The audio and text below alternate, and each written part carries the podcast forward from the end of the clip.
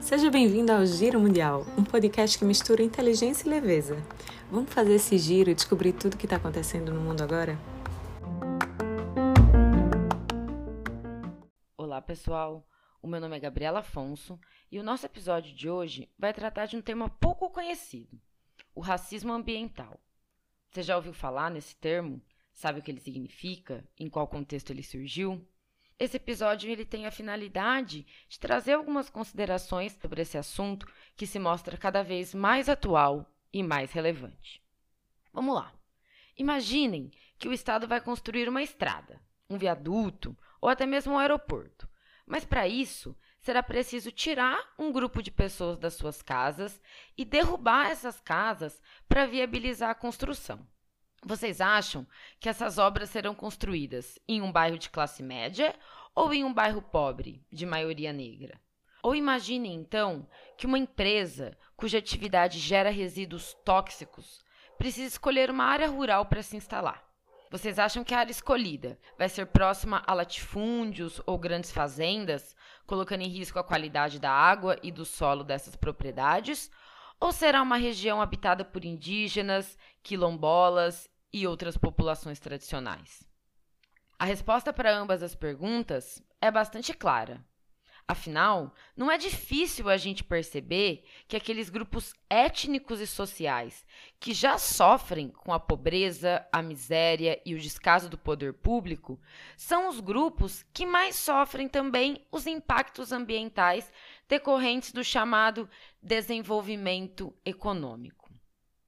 As decisões políticas e sociais que determinam como e onde os empreendimentos que poluem e degradam o meio ambiente devem se instalar, acabam quase sempre prejudicando os mais pobres, os mais vulneráveis, aqueles que possuem mais dificuldade de resistir a essas desapropriações, às contaminações ambientais e aos desastres ambientais que são decorrentes dessas atividades. Essas práticas demonstram exatamente o que o termo racismo ambiental vem denunciar: que as injustiças sociais e ambientais recaem quase sempre sobre populações vulnerabilizadas e descriminalizadas por sua raça, sua origem ou a sua cor. Fazendo um resgate histórico, o termo racismo ambiental ele foi utilizado pela primeira vez no final da década de 1970 por Benjamin Chaves, um líder do movimento negro nos Estados Unidos. O termo surgiu no contexto de protestos que ocorreram no condado de Warren, um dos locais mais pobres da Carolina do Norte, e onde historicamente se estabeleceram comunidades descendentes de escravos, e, portanto, trata-se de uma região habitada majoritariamente por negros. Esses protestos se iniciaram em razão de depósitos de rejeitos químicos tóxicos que haviam sido instalados na região décadas atrás. A promessa das autoridades era de que, uma vez atingida a capacidade máxima, o depósito seria desativado e transformado em uma área de recreação. Mas o lixão não só continuou em operação, como foi expandido diversas vezes. O movimento em torno do racismo ambiental surge, então, como uma resposta às desigualdades ambientais e ao tratamento diferenciado que historicamente é recebido pelas pessoas negras e pobres.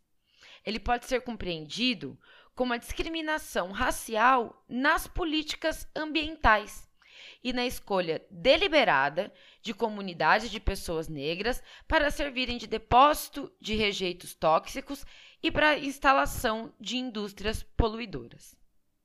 Pois bem, embora os protestos que se iniciaram nos Estados Unidos tivessem como foco as comunidades negras, o próprio movimento foi se dando conta de que o racismo ambiental não atingia apenas o negro, mas também os povos indígenas e as populações imigrantes, como os latinos, os asiáticos e todas aquelas comunidades que, em razão de seus traços físicos, culturais, políticos e econômicos, se diferenciam do modelo branco, ocidental e burguês historicamente imposto pela sociedade.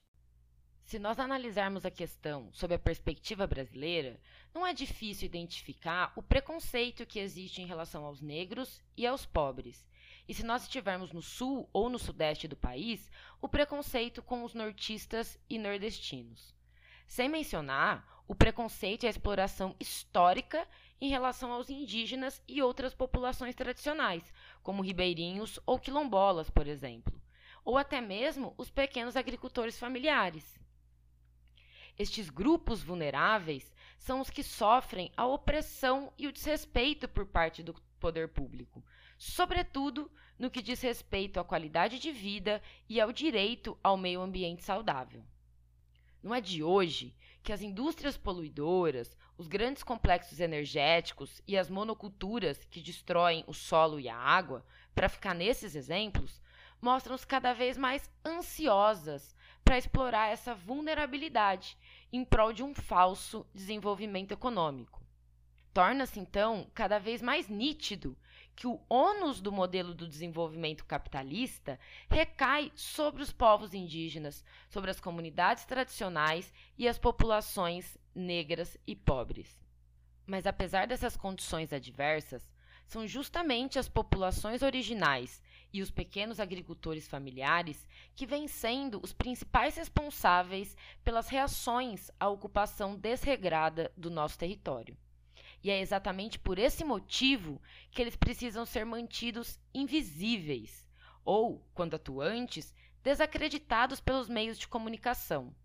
Assim, a estratégia que vem sendo claramente colocada em prática pela mídia, com a aprovação de grande parte da classe média urbana, consiste em etiquetar as lideranças dos movimentos indígenas ou quilombolas como reacionárias, como antiprogressistas, o que contribui diretamente para legitimar um processo de criminalização dessas lideranças e facilitar o uso desordenado do seu território.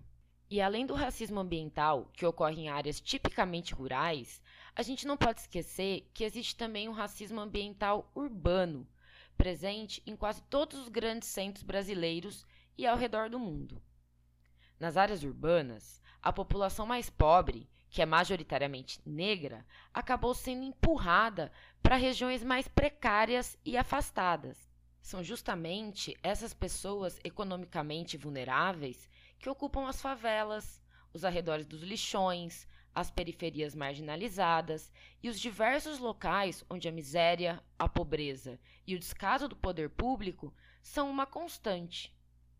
Nas áreas urbanas, quem sofre com problemas relacionados à falta de saneamento básico, falta de energia elétrica, falta de moradia digna, quem sofre com o risco de intoxicação em razão do descarte legal de resíduos é, em sua grande maioria, a população negra e periférica. E é essa população também a que mais sofre com os impactos das mudanças climáticas, das secas, enchentes, tempestades e deslizamentos. Segundo o relatório anual do IPCC, que foi publicado em fevereiro deste ano, na última década, habitantes de favelas e periferias em todo o planeta morreram 15 vezes mais por secas, enchentes e tempestades do que aqueles que vivem em áreas seguras. Que a pobreza e a desigualdade social impactam mais fortemente a população negra, todos nós já sabemos. Mas poucas vezes nós paramos para refletir sobre os impactos distintos que a destruição ambiental causa sobre brancos e negros, sobre ricos e pobres.